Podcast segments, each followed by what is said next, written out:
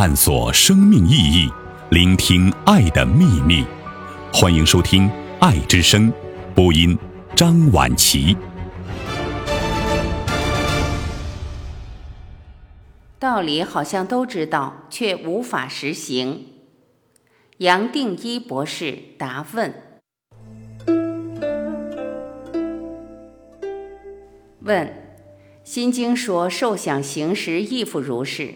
您的书里也提到，站在觉去想，在每一个形象中找到空。无论受想行识，站在空档或觉去动。这些话我并不能完全体会。用我的理解去解释，觉一直都在见证、注意每一个想、每一个动、每一个识，这就是在；也在每个在中知道自己的圆满，在每个想行为当中意识到自己的圆满，但是却不能完全实行，好像又会被眼前的事物带走。答：我这里再补充，你前面所表达的提到《心经》。提到在任何现象可以看到空全部在，但虽然懂得这些，为什么做不到？为什么没办法随时活在空？这种问题还是一种头脑的产物，头脑的投射是头脑想出来的问题，是这个理性创出来的问题。其实对一个人要解脱是一点都不重要，所以我劝你不要用头脑去理解这些。也因为如此，你可以想象，为什么我们华人在东方世界，只有用手指头数出来那么少的人有机会醒觉过来？原因其实很简单，我们包袱太重了。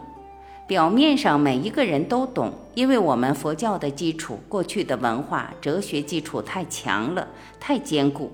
但是反过来，它变成一个头脑的产物，变成一套理性的逻辑。从这套逻辑要走出来是绝对不可能的，越多这种知识会把我们绑住越多，所以我劝你不要去追求这种问题，不要在理解的层面去面对佛经。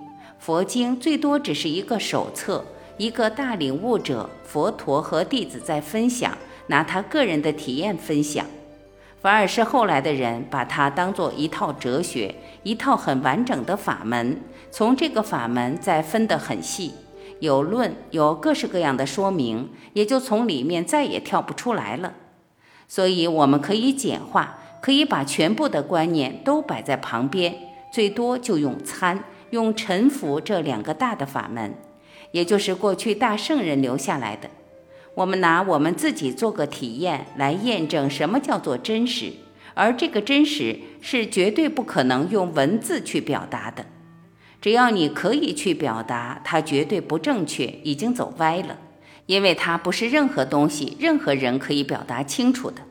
语言的表达，任何东西可以表达的，我们最多也是从一个无限大的层面落在一个很狭窄、人间的有限、有制约的层面。我们所讲的二元对立，本身就是我们头脑的限制才会设立出来，所以都不要去做这些分别和追求，把一切摆到旁边。参我是谁？没有答案，最多只是一个提醒，提醒你自己本来就站在一体，本来就圆满，一切已经完整，老早完成他自己，不用你再加一个头就完成任何东西了。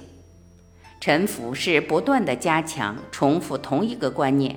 我从来没有离开过一体，我跟一体不可能分手的。这么一来，我当然相信一体也不可能犯错。他最多带着我走，样样都是完美，样样都已经完成他自己了。所以沉浮再加上参，最多也只是在提醒自己，提醒什么？你本来就有的层面。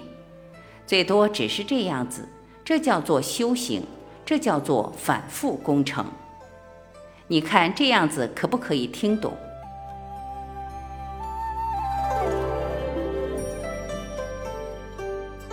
感谢聆听，我是晚琪，再会。